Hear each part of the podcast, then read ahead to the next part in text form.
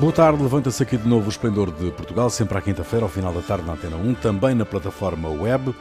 Produção de Carlos Cavedo, edição de Ana Fernandes, operações de emissão de João Carrasco, Ronaldo Bonacci, Cíntia de Benito e Jair Ratner, com Rui Pego. Boa tarde. Boa tarde. Boa tarde. Boa tarde. O futuro da TAP continua em aberto. Pedro Nuno Santos, Ministro das Infraestruturas, diz que o plano de auxílio à TAP foi imposto pela Comissão Europeia. No podcast do PS, Pedro Nuno Santos assume que o governo português quis recorrer ao quadro de ajudas temporárias no contexto da pandemia, mas a Comissão apenas aceitou a opção que está agora em discussão. O Ministro das Infraestruturas diz que ainda não conhece os termos da providência cautelar apresentada pela Associação Comercial do Porto para suspender a injeção de 1,2 milhões na companhia aérea portuguesa, mas que isso não deverá impedir o governo de auxiliar a TAP. A verdade é que o Supremo Tribunal Administrativo aceitou a providência cautelar interposta pela Associação Comercial do Porto, que contesta o plano de retoma da TAP por ter poucos voos para o aeroporto do Porto. Qual é, do vosso ponto de vista, meus amigos, a importância desta decisão para o futuro da TAP? Io acho che una, una, a giustizia sabe o che fa, ma io acho che è una stupidez. Cioè, è un problema politico. Se o Porto tem problemas de eh, come gasto o dinheiro centralmente che non favorece Porto, è un problema politico. Os autarcas a, a, vão protestar con il governo, è un problema politico. Agora, la giustizia mi pare che non entra per nada e, e, e non so, non devia entrare ela uh, pe pegou. Bom, eu, eu digo que a, a, administração da TAP, a gestão é privada, é um privado. Com os acordos com que chegaram, é privado. E o privado, em teoria, tem que cuidar da, da rentabilidade das operações que fazem, não é? é, é então, eu acho que parò, parò tutto completamente e foi um desastre. Agora que vão recomeçando, acho normal que se recomence dal centro do país, não porque é o centro geográfico, da capital, que, os voos para Portugal depois haverá voo para ir a Porto a fare o que. Ou, ou seja, eu não discordava que, por exemplo, porque Portugal é um país pequeno, ter dois hub parece uhum. que é um exagero em um país tão pequeno, então, podia tranquillamente ser Porto. Todos os voos fora da Europa vêm a Porto e depois se faz uma linha veloz de Porto para Lisboa e se faz collegamento. Eu não discordo para nada. Assim, aliás, se evitava o problema do novo aeroporto em Lisboa, que é uma chatice. Podia ser muito bem, eu não discordo, mas que agora o Porto diz: nós estamos coitadinhos estamos esquecidos do poder central. Cioè, è un problema politico entre ti e Lisboa, non è un problema di giustizia, di financiamento. Cioè, mi parece tutto un poco assurdo. Eh? Eu não vejo a questão só política, porque as consequências são bem económicas eh, para os sítios que quedam um bocadinho mais à, à margem. e Porto non é unha cidade pequena, é a segunda cidade do país. Agora, se a justiza uh, eh, aceita esta providencia cautelar é por alguma questão, non, non, non é que seja uma questão política, então vamos aceitar, ah, non, non, aquí há alguma base. Agora, já estamos atrasados con a TAP. As outras aerolíneas europeias eh, que tiveran problemas já têm eh, planos definidos de resgate ou de, de ajuda económica, eh, qualquer. Coa TAP, eh, ainda está esta questão que non se sabe ben o que, que vai acontecer. Portanto, já vamos tarde coa TAP. E a TAP, ainda que esteja ser gerida por privados, tamén non, non parece que teña moito sentido que tudo fique concentrado na capital, Cando estamos ás portas do verão, sequer teria máis sentido dar unha maior importancia ao Algarve ou as zonas máis turísticas. E, portanto, eh, esta dúbida con que o 96% seja para a capital parece-me legítima.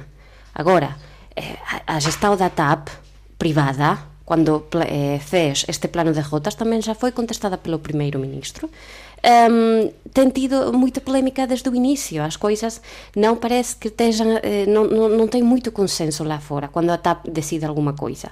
E as palavras do, do Ministro das Infraestruturas também eh, acho que vão nesse sentido. Quando fala também da questão da TAP de aceitar mais uma um, pessoa no Conselho de Administração ou não e, e, e da própria posição do, do Ministro. Quando, quando estamos a ouvir o Ministro falar eh, percebese tamén un ton de xatiz eh, para como estaba a ser geridas as coisas e, portanto, non é só unha que está política. Há consecuencias económicas de onde que vamos facer a retoma. Nós nos, non podemos esquecer que non estamos na periferia da Europa e as ligas aéreas têm unha importancia brutal. É verdade que por terra, eh, de carro, de autocarro, de convoio, comboio, vamos ver de comboio, a gente pode vir cá uh, desde Espanha, a França e assim, mas nós estamos na periferia e as ligações aéreas são fundamentais. Uhum. Mas de resto, a esta voz do Porto juntou-se também o, os hoteleiros do Algarve e o presidente do Governo Regional da Madeira, que também uh, se juntaram a esta voz, dizia eu, da Associação Comercial do Porto contra este plano da TAP. Uh, esta é uma questão nacional ou regional, Jair? É, bom, é uma questão, é, é uma questão nacional. É, há, há, há, vários pontos aí. Primeira coisa, é, quando é retomada a operação da TAP, ela não, é, ela não é retomada nos mesmos, nas mesmas condições que antes uh, de antes da pandemia. Por quê? Porque o, a, a empresa vai entrar no mercado no, uh, que é renovado em que outras empresas vão aproveitar para tentar tirar o filé para tirar a melhor parte delas, ou ficar com as melhores rotas. Então, eles, eh, de alguma forma, a TAP tem que agir de forma a ter o, o a estar no, no, nas melhores rotas, garantir os, as mais lucrativas para para depois poder atuar nas, naquelas que não são menos lucrativas. Eu acho que essa é uma lógica de uma empresa numa, no mercado muito concorrencial. Do lado da Associação Comercial do Porto, o, acho que o que eles estão dizendo é que é melhor não ter a TAP do que ter uma TAP que não está de acordo com, com o que eles pretendem. Na prática, a ação deles acaba ficando com a imagem de uma chantagem contra a empresa, contra o governo. E é necessário uh, saber em primeiro lugar, quanto tempo a empresa aguenta sem o bilhão e 200 milhões de euros? Quanto tempo isso antes de fechar? Né? E a, a questão é que o governo não decide as rotas da empresa, neste momento, poderia decidir se fosse uma empresa pública, é uma empresa com maioria de capital público, mas é, é tem uma gestão privada e é, um, e é uma negociação política das rotas. Porque uhum. há empresa, há, há, setores políticos que querem ter o, o, importância aumentada, setores empresariais que necessitam de mais rotas para poderem fazer seus negócios. E, mas isso tem a ver com o peso político que cada um desses setores vai ter. O problema uhum. é que se for deixar para os tribunais, os tribunais em Portugal, quem sabe daqui a seis anos, como, é, eles, o tribunal decida que é possível colocar um, é, um bilhão e duzentos milhões numa empresa que aí já não vai mais existir. Exato, a questão, a questão é mesmo essa, isto é, a, a situação da TAP, como de outras companhias aéreas, eh, como dizia a Cintia há, há pouco, outras companhias aéreas mundiais já resolveram. que já estão a resolver o seu os seus problemas e já estão a redimensionar-se e, a atacar esta, esta, este novo normal, chamamos-lhe assim. Um, como, é que, como é que a TAP viverá uh, na expectativa da decisão do Supremo, do Supremo Tribunal Administrativo? O problema da TAP é um problema econômico. Para clarificar o que dizia a Cíntia, é, é, é claro que é um problema econômico da TAP. Eu imagino que se são bons gestores, façam os planos tendo em vista o resultado econômico.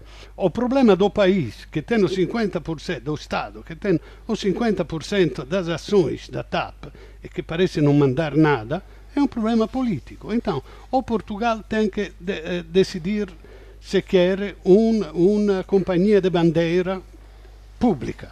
Eu acho que sim. E se quer, é, faz parte da, da, da, da negociação, como dizia Jair, dizer a TAP, ok, eu te dou 1.200 milhões prestado, não sei o que, qualquer seja a forma, as condições são, e tem que ter claro o que tem na cabeça para o desenvolvimento do país, e pode impor rotas, pode impor administradores, pode impor na gestão financeira, tudo o que quer. Mas quer dizer, o problema do Estado é político e tem que perceber, tem que haver uma maioria que sabe o que quer.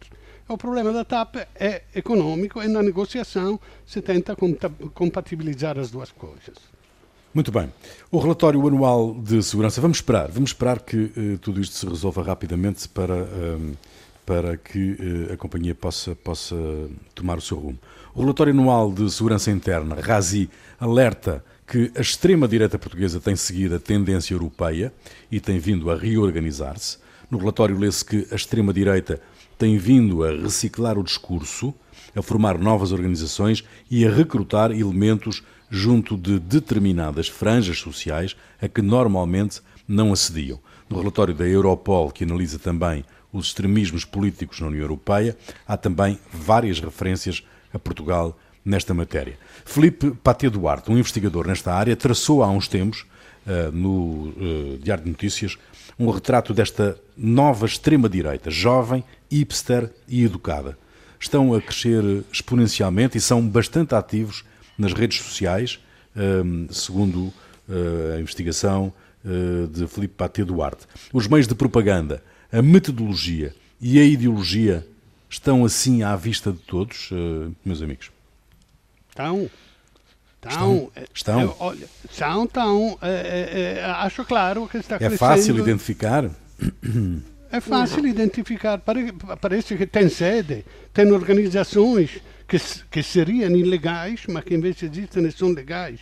Eu acho que questo relatório. Eu falo sempre mal das polícias segretas e, e das polícias em geral que estão na mão da extrema direita, mas tenho que dizer que este relatório, feito por polícias, acho, da, da giudiziaria, che, eh, eh, acho che è molto ben feito. Eu, o, o problema è questo, in Portugal que, que, parece uma ilha feliz, ou era uma ilha feliz até alguns anos atrás, acho que enfrentava muito bem o problema da extrema-direita, cioè ignorando, ou ao máximo gozando, os poucos idiotas ali, pelados, ignorantes, que, que eram gozados e não eram tomados a sério. Bom, o, o, começou a mudar quando a Ucrânia que nos esquecemos da Ucrânia, se tornou o centro mundial de formação de, de, de, de extremistas de direita. Tem formação militar, política e, e, se espalham em todo o mundo. Ecco, desde então, também em Portugal, conseguiram reorganizar-se.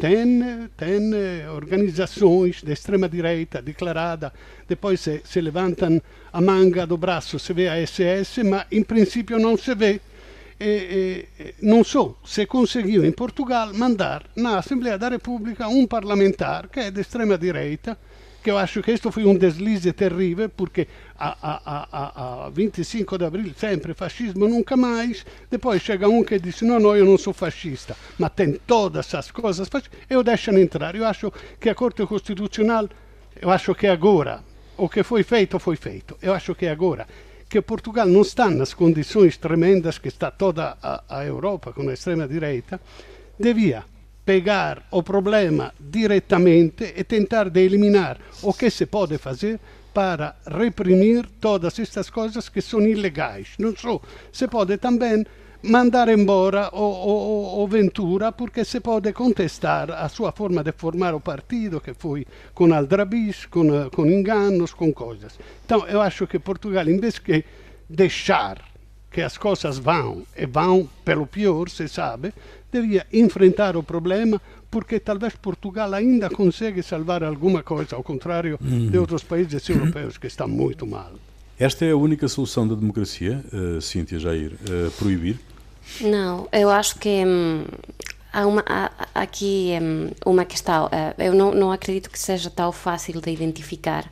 Há alguns anos atrás uhum. sim era, porque, porque eram muito óbvios e por isso também a gente gostava muito com eles. Uh, eu lembro-me há dois, três anos uma manifestação uh, da extrema-direita e o título da manifestação era Salazar faz falta.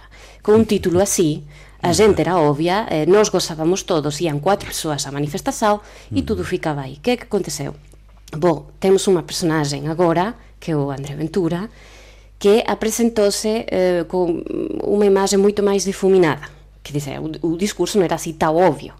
E co paso do tempo, ele teve unha visibilidade moito grande, vamos lembrar, aí, facía comentarios desportivos, tiña unha visibilidade máis era un, un bocadinho máis uh, menos polémico nese sentido. Depois eh, ten algunhas reportaxes de, oia, ten, teño un animal de estimação e un coello, ah, que coisa tan fofa, tal, non sei que. Estamos a dar unha visibilidade, estamos a rir, estamos a no, to, no levar a sério. E o problema quando nós não levamos a sério é que acontecem estas coisas. No final. É, desvalorizar intelectualmente as coisas, não é? Exatamente. Isso normalmente tem riscos grandes, não é? Exatamente. Eh, hum. Basta dizer. Hum, muitas vezes o discurso acaba quando se diz, bah, é, é, só diz estupideces, vamos passar ao seguinte. E com este tipo de coisas, com a rir do animal de estimação que ele tem e coisas assim, no final não estamos a olhar para o fundo. Eu acho que eh, se alguma coisa aprova-se cada 25 de abril é que este país tem memória. Agora, o que falta aqui é uma identificação um bocadinho melhor dos discursos e o facto de serem identificadas as redes sociais uh, como uh, lugar onde, onde tem mais público é uma indicação muito clara, porque também nas redes sociais o que é que temos? Muito fake news muitos comentários descontextualizados. E o que falta aqui é uma melhor identificação porque eu acho que com uma melhor identificação como nós tivemos com as coisas muito óbvias há poucos anos atrás uh, vamos conseguir limitar isto. É, mas a mensagem ficou um bocadinho difuminada. Isto é o perigoso. Uhum, Jair. Bom, é, há, há, vários pontos aí. Primeiro, é, é uma coisa, é um fenômeno que não se limita a Portugal, é um fenômeno é, mundial acontece num determinado momento, e se é um fenômeno mundial eh, com essa dimensão, existe um financiamento para esse ou seja, existem grupos que organizam esse, isso que, que está acontecendo, o surgimento da extrema direita eh, em, to, em, em, todo o mundo. Existem grupos que financiam oh, a desinformação, organizada nas redes sociais enquanto projeto de poder.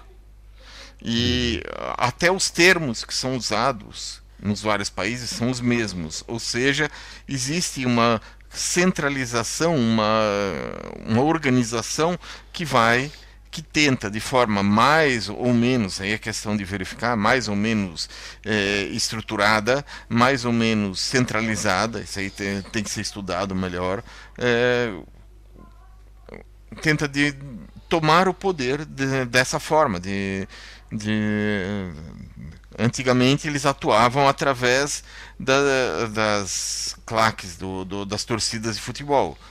É, uhum. hoje eles estão mais organizados, uh, tem grupos de formação, então na Itália tem o, a, até a luta em relação ao, ao convento que foi tomado, uh, que foi cedido ao Steve Bannon para organizar todo esse grupo. É, existem uma, um, uma, é, palavras que são comuns, por exemplo, quando eles falam que vão lutar contra o marxismo cultural, o que quer que isso seja, uhum. é, é, uma forma é, de que esses grupos é, tanto organizados. Eu, eu, não me surpreenderia se, por exemplo, é, esse grupo do Steve Bannon tivesse angariado fornecedores, é, financiadores para atuar em coordenação internacional, financiando, por exemplo, o, as, é, os envios massivos de, ou de informações falsas na, pela internet. Uhum. Eu acho que isso aí está uh, acontecendo. Uh, André Ventura não recuou na ideia da manifestação este sábado. Uh, Portugal não é racista, salvo, salvo erro assim se chama, esta manifestação que, convocada por ele. Um, como é que vocês avaliam esta, esta, para já este movimento, este move, esta iniciativa de fazer uma manifestação dizendo que Portugal não é racista uh, e um, o facto dele não recuar, mesmo com a situação em Lisboa, uh, do ponto de vista da, da pandemia? É que essa pode ser mesmo a estratégia. Uh, pode ser que esteja à espera de uma limitação da manifestação, de um adiamento, um não sei o quê, para dizer pá, eu não consigo expressar a minha opinião e o resto da gente si há uma censura contra mim. Isto pode ser uma estratégia, uhum. perfeitamente. Uhum. A outra é um, é um chamado à questão identitária. Uh, nós, enquanto portugueses, não aceitamos que haja racismo no país, porque nós não somos, porque não sei o quê, porque não sei quanto. E as questões identitárias têm sido as que têm dado força à extrema-direita na Europa toda. O caso español é claro. A questão identitária do espanhol, que estamos fartos de ser atacados pelo facto de sermos espanhóis, que é a questão máis estúpida que já ouvi na miña vida. Mm. Mas pronto, cando facense chamados a questão identitaria, ese é o lado pelo cual a extrema direita comeza a entrar. E aquí há dúas eh, posibilidades. Se ten suceso con esa estrategia, vamos ver quanta gente que vai, ou tamén pode ser que esteja a espera de que coa situación que temos en Lisboa haja cualquier restrição uh, e então poder dizer, ah, estou a ser censurado, não há liberdade de opinião. É isto. Não, mas é verdade que o direito, a, o, o direito à manifestação é um direito constitucional, não é? Exatamente. não pode não ser por os fascistas. Agora, os não, fascistas questão, não podem. Não, não podem, podem. Agora, a, a, a, questão, a, questão, a questão é que, que, que eu colocava é que uh, como é que ele não recuou, não é? Como é que ele não recuou, sobretudo tendo em conta a situação de Lisboa no que diz respeito ao número de casos de, de, de Covid-19. Não é? Porque a polémica, serve, essa... a polémica todo... serve para o seu interesse. É, exato, não, exato, sim, há, sim, há várias é coisas. É hum. Há, há, várias coisas aí. É, a, a, primeira coisa é Portugal não é racista, mas eu sou, né? Essa coisa. É, coisa assim, quer dizer, Portugal não é racista, mas confinaram os ciganos de, de, de na, coisa assim. Primeiro é, é isso, né? É, e é uma forma de tentar angariar aceitação das pessoas, dizendo: ó, eu até defendi que uma manifestação por Portugal não ser racista. Agora, é, na, qual estava previsto, não sei se vai ou não, a presença dos Hammerskins, dos skinheads. Uhum, é, uhum. eu acho estranho, quer dizer, os mais racistas vão para dizer nós não somos racistas. Eles são o quê? Ah, é, é, a técnica, é a técnica para entrar, para intrometer-se dentro do Estado democrático, é fingir che so, è inutile che venga a dire non sono razzista quando poi appunto quer confinar, è inutile dire non sono fascista quando tutto, é, é, é, todo o seu desenho é fascista. Então, nós estamos a ser aldrabados com os nossos meios do politicamente correto da democracia. Acho che, che, che deveria haver a Corte Costituzionale che percebe disso e diga no, uma coisa é a sostanza, uma coisa é a forma. Respeitar a forma não quer dizer não ser racista e fascista. Se é fascista e racista pelo programa, tem que ser considerado um partido fascista e racista. E não tem que ser per, que permitida uma manifestação de fascista. Não diga, Rui, tu diga sim, é permitido. É permitido porque se a Constituição proíbe a, a, a apologia, a, a propaganda de, de, de, de partidos fascistas. Não se pode, acabou. Muito bem, nós vamos uh, esperar para ver como também se desenvolve mais este episódio, uh, com esta convocação desta manifestação para sábado. Segunda parte do Esplendor de Portugal, Ronaldo Bonacci, Cíntia de Benito e Jair Ratner. Um, ainda não há acordo entre os Estados-membros da União Europeia sobre a que países terceiros se vai começar a abrir fronteiras a partir de 1 de julho.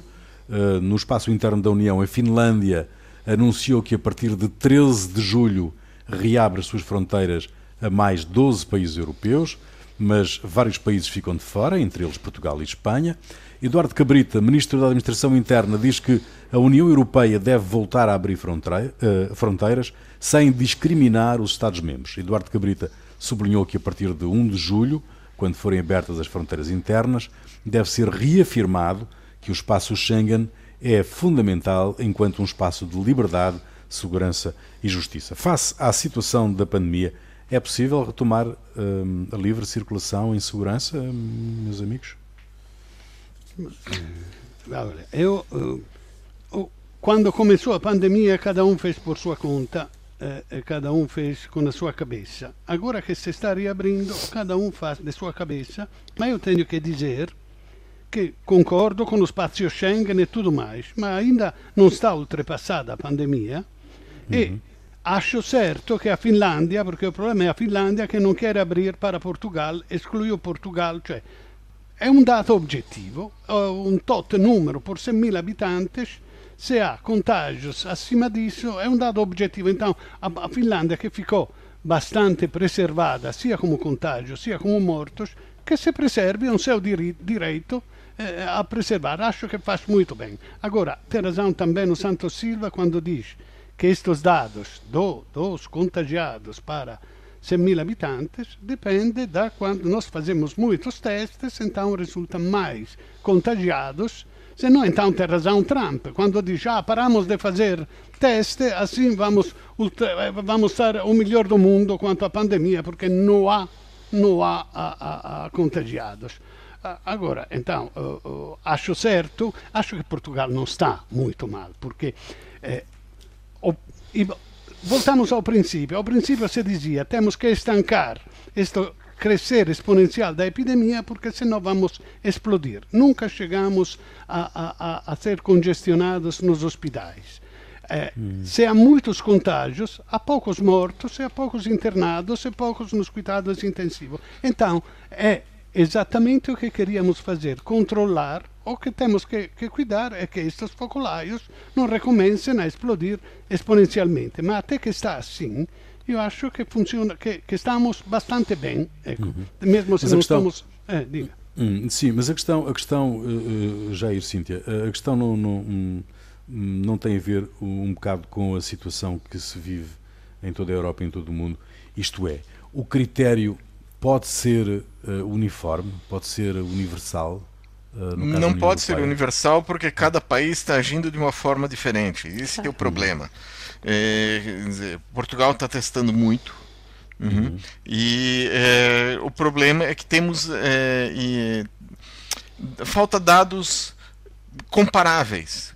Você uhum. tiver ter 300 é, 300 pessoas ou 360 é, infectados por, por dia, dos quais, sei lá, 30 são sintomáticos uhum. ou 30 tem, uh, apresenta algum sintoma, é diferente de você ter, é, sei lá, 150 infectados oficialmente, é, e dos quais 50 são é, sintomáticos. Exato. Exato. há um problema, há um, porque normalmente o número de infectados pela, na população é, é mais ou menos. Uh, é mais ou menos o mesmo. Então, o único dado que é real nesse momento é o número de mortos. Exato.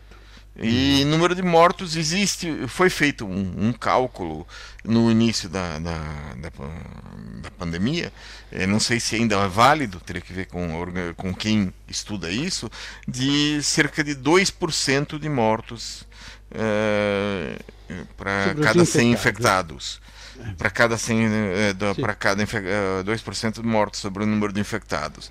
Então, é, quer dizer, se Portugal tiver 300 mortos, deveria estar com 600, é, 6 mortos, não imediatamente, porque as pessoas não morrem imediatamente quando estão infectadas, demora dias, uhum. às vezes semanas, e às vezes pode chegar alguns meses. Uhum, mas é no, no campo no cômputo geral. Então eu acho que nesse momento a, o que, que tem que ser avaliado é o número de mortos em relação à população geral. E é isso Sim. que vai determinar. Uhum. Bom, eu vejo um, várias, uh, várias questões aqui. Uh, parece que nós esquecemos, mas até haver vacina, nenhum lugar vai ser completamente seguro para ir de férias. Certo. Isto vale para a Alemanha, para a Espanha, para Portugal, para a Finlândia.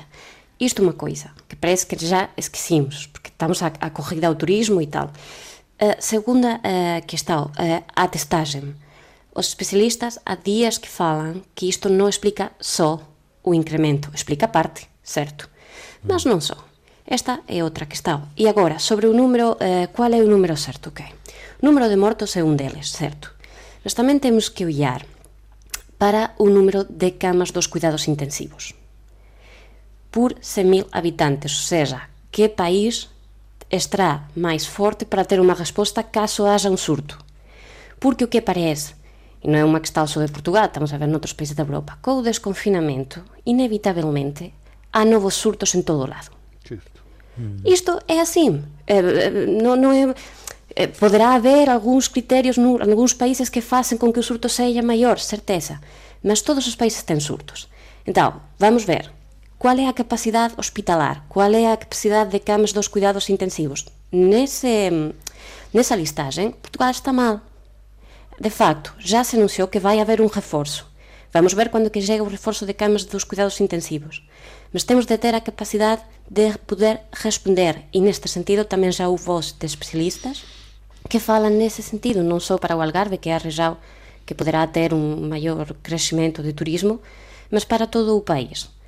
Então, eh, os mortos son un indicador, certo, certo, porque prova que non houve uh, eh, unha que está descontrolada, né? Uhum. eh, mas a outra é as camas de, dos cuidados intensivos, é aí onde temos de olhar E temos non, tamén Portugal de saber que non haverá... Desculpa, Cintia, Portugal non está mal. Neste sí, sentido, sí, está, está nas listaxes. Da... No, estamos sí, con... camas, oia, eh, Ronaldo, camas temos... por 100.000 habitantes eh, ten o pior dado, está nas listaxes internacionais, sí, que están no político. Que, da un punto de vista da epidemia, nós estamos muito bem, porque há poucos infectados que precisam de ir ao hospital e nos cuidados uh. Os hospitais estão a aumentar uh, a, a, a, a procura, isto também se sabe já. Agora, nós podemos dizer, estamos muito bem, e continuar neste estado e vemos o que é que acontece. Mas dados internacionais nessa comparativa estão aí e de facto nunca nunca foram eh, desmentidos porque até se anunciou que iria haver um reforço das camas sí. dos cuidados intensivos para chegar sí. á media europea. Nós não estamos na média europeia ainda. Não, não estamos. mais baixo, como, como estamos mais baixo, exatamente. Bom, mas vamos ver, vamos ver o que acontece a 1 de julho, porque a confusão, a confusão neste momento eh, é mais do que muita, não é? Exatamente. É, não, não foi só a Finlândia um, a anunciar. Uh, do resto, a Finlândia foi a última, mas também a Áustria, Chipre. Uh, portanto, há aqui uma grande confusão que era bom que. Uh, Sim, não, acho, julho... acho, muito bem que, que, que, a patetice do Costa e do Marcelo a dizer uau, Portugal está premiado, agora estão uh, países que estão a, a dizer o contrário de Portugal. Acho bom também para redimensionar esta coisa. Muito bem, estamos a caminho do final desta emissão. De acordo com a TVI, três ministros e dois secretários de Estado do governo de José Sócrates deverão ser acusados até ao final do ano na investigação às PPP rodoviárias.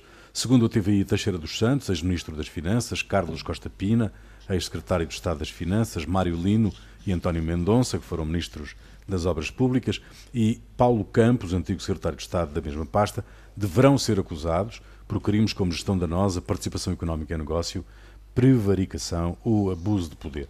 O PSD levou hoje a situação da justiça eh, ao plenário da Assembleia.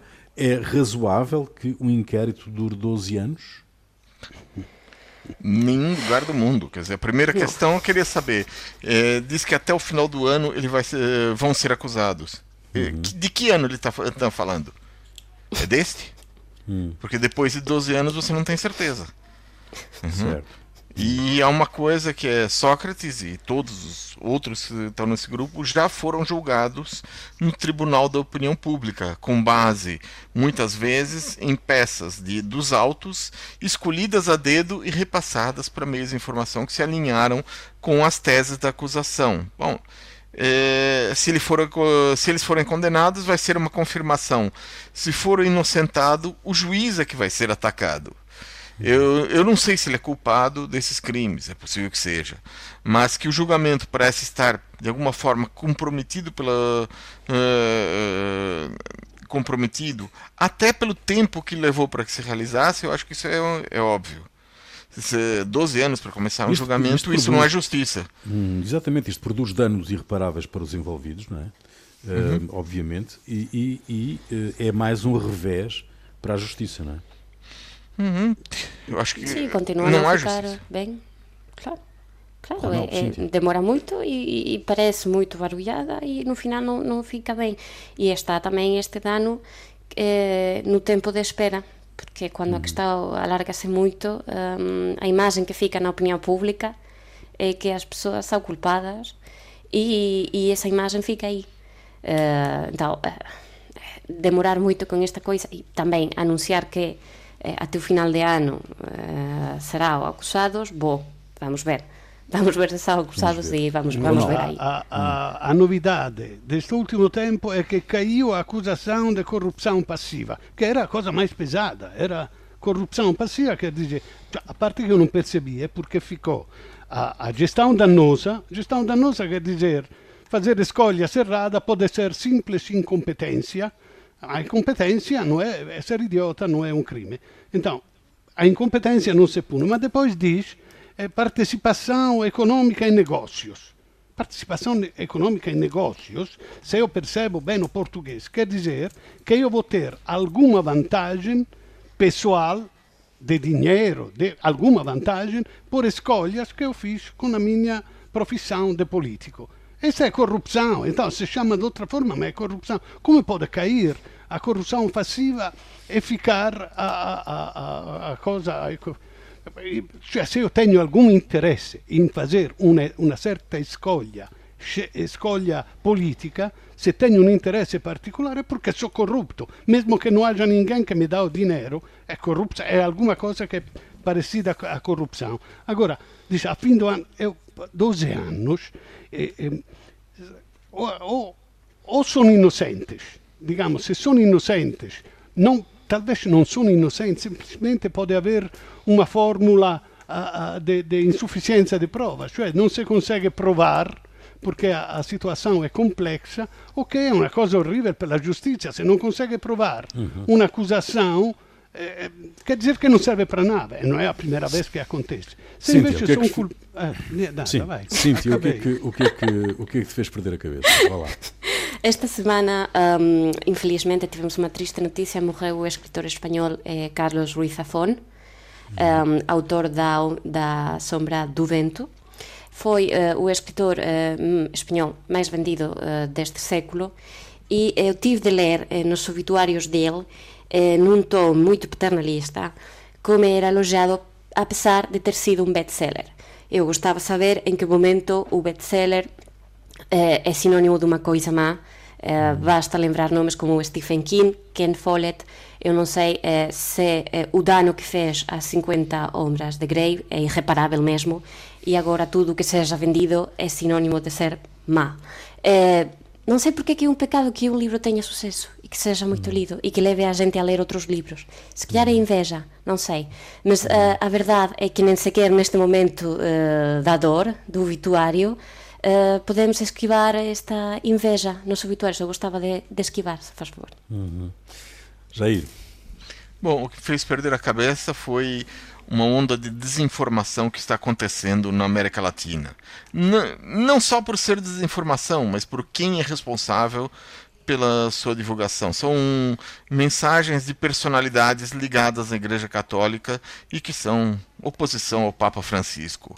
É, essas mensagens espalhadas por países como México, Peru, Equador e Argentina encontram é, nessas mensagens encontram-se declarações, por exemplo, do cardeal arcebispo de Valência, na Espanha, o, é, que, afirmando que a vacina contra a Covid-19 vai ser feita com tecido de fetos abortados, o que é uma mentira o, do, do. Nós tiveste de esclarecer, é uma mentira.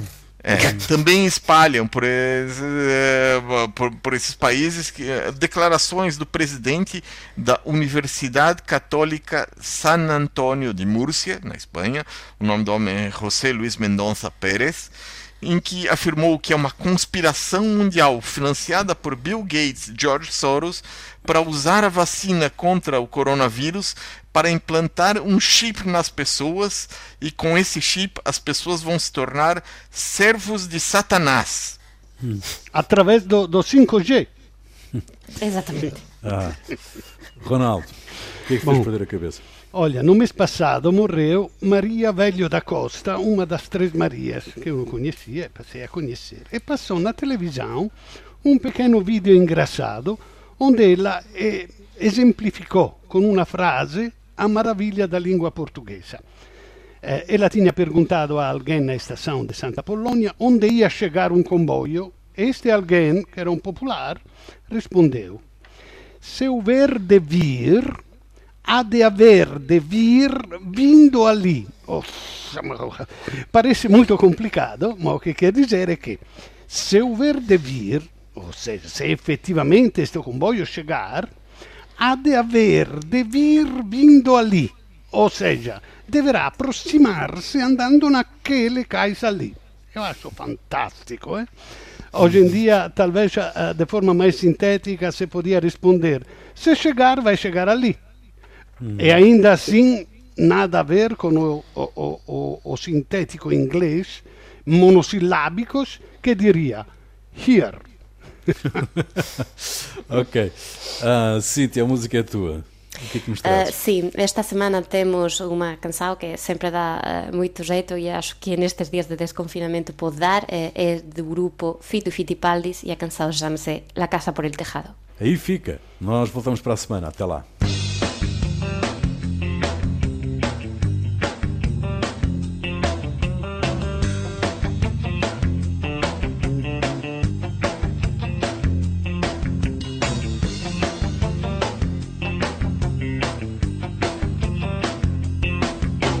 Sí, parece que ya empiezo a entender. Las cosas importantes aquí son las que están detrás de la piel. Y todo lo demás empieza donde acaban mis pies. Después de mucho tiempo aprendí que hay cosas que es mejor no aprender.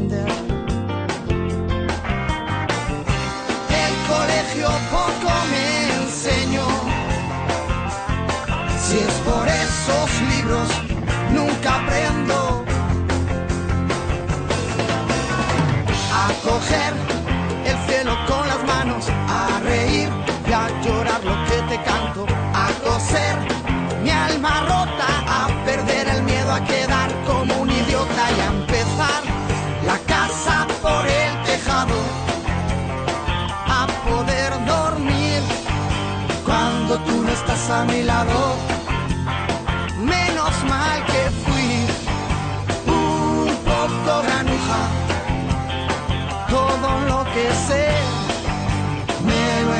una bruja.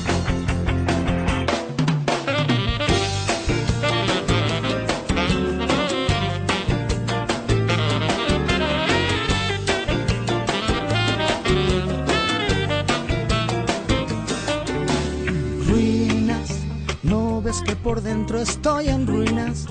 Mi cigarro va quemando el tiempo, tiempo que se convirtió en ceniza.